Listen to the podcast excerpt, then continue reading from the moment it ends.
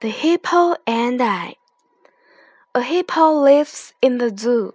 I like him very much. I often go to see him. And he loves me very much. We are good friends. Today is Sunday. It's a fine day.